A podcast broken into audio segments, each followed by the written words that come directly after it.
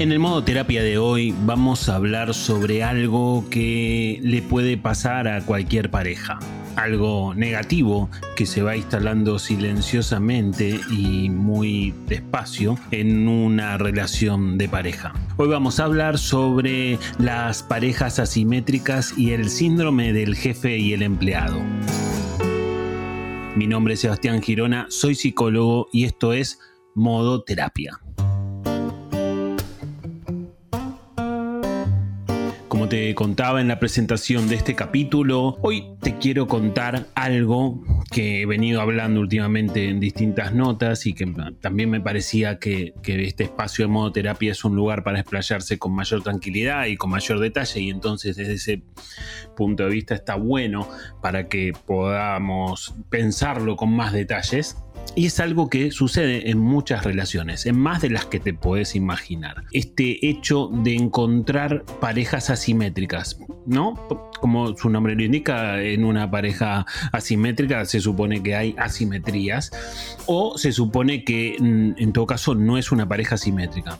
Cuando digo lo de simétrica o lo de asimétrica, estoy hablando de que no hay igualdad dentro de la relación para que vos lo puedas empezar a, entender, estamos hablando de, que es algo que se puede presentar en cualquier tipo de pareja. En una pareja formada entre dos hombres, entre dos mujeres, entre un hombre y una mujer, entre chicos de 20 años, entre chicos o, más adultos de 30, de 40, de 50, en la pareja en donde se te ocurra se puede presentar en un montón de situaciones. O sea, es algo que puede pasarle a tu pareja, a la mía y a la del vecino de acá a la vuelta.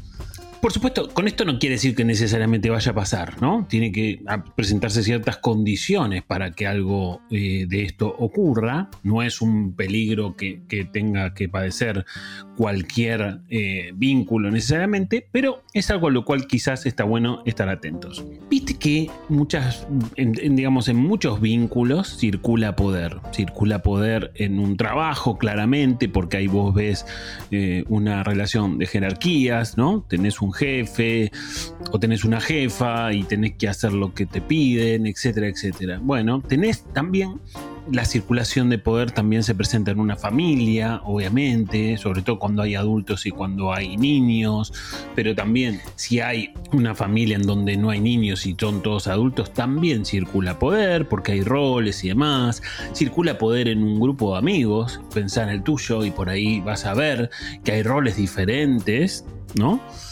Y también circula poder en una pareja, aunque nos cuesta mucho más pensar o aceptar, si querés, que en una pareja también circula poder. En todos los ejemplos anteriores, seguramente vos estarás de acuerdo que circula poder en el trabajo, en la familia, en un grupo de amigos, etc. Pero el tema del poder dentro de la pareja me parece que nos resulta un poco más incómodo, pero es cierto que sucede.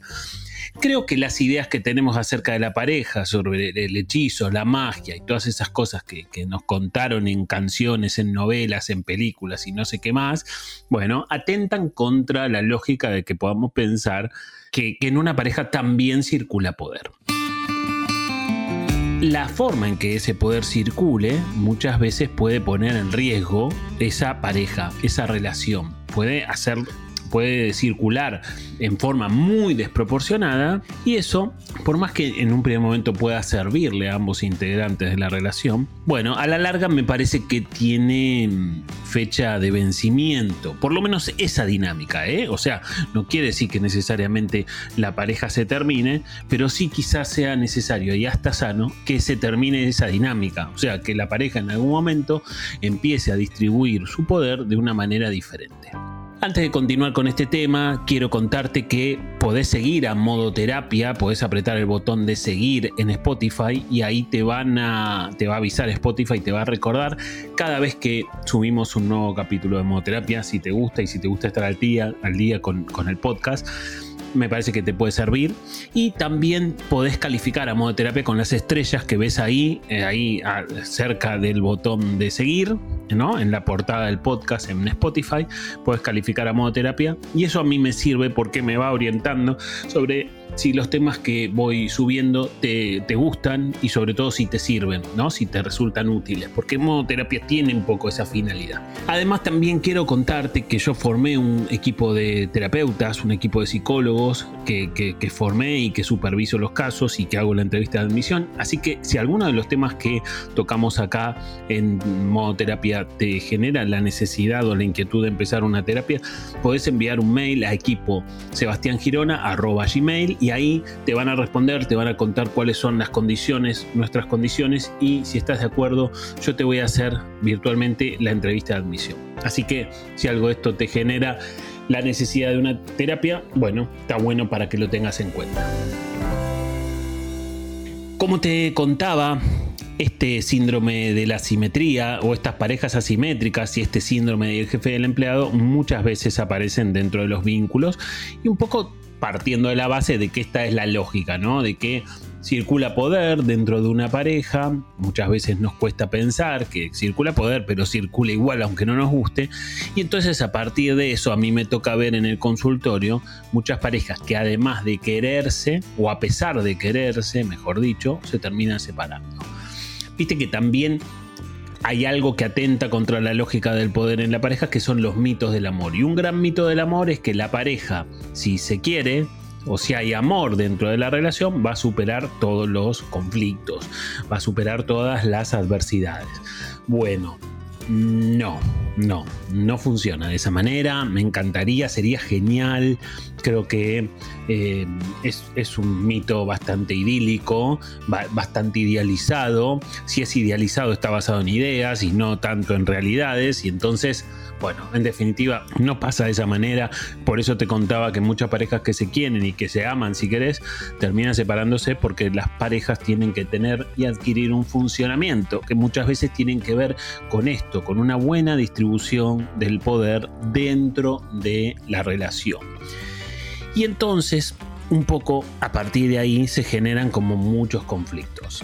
Esta lógica del síndrome del jefe y el empleado muchas veces estructura una relación de jerarquías, en donde hay uno que tiene más derechos y menos obligaciones que el otro, y por ende el otro tiene más eh, obligaciones y menos derechos que el primero. A ver, partamos de la base de que una pareja nunca puede ser completamente pareja. Esto es un podcast, pero yo ahora mismo estoy haciendo con mis manos un gesto en donde se genera como una igualdad, en donde uno está a la altura del otro. Eso sería una pareja pareja. O sea, no existe la rigidez de que una pareja sea exactamente siempre pareja en todo momento y a toda hora y todos los años y en todas las circunstancias, pero sí se supone que tiene que haber un interjuego en donde uno se mueve un poquito hacia arriba, otro hacia abajo, después es al revés, es viceversa. Y a partir de ahí se va como articulando una pareja con movimiento y con vida en donde más o menos hay una paridad. Cuando se genera o cuando se va instalando lentamente este, este síndrome del jefe del empleado, esta asimetría este, esta, esta pareja simétrica se va armando, uno de los dos comienza a estar muy por encima del otro, muy por encima del otro. Por supuesto, esto no se da de un día para el otro, no se da desde el comienzo de la relación, muchos males dentro de las parejas tienen una metodología silenciosa y mm, sutil que se va instalando poco a poco, lentamente, y cuando te querés dar cuenta o cuando dos se quieren dar cuenta, a veces ya es demasiado tarde porque ya está realmente bastante instalado y desde ese punto de vista a veces ya es demasiado tarde para hacer algo o para hacer cosas cuando ya se te instaló, digamos. Em, por eso también es difícil de pescar, porque se va metiendo, se va introduciendo dentro del vínculo y bueno, después cuando, cuando la relación quiere ser algo, a veces, a veces, no siempre, es demasiado tarde.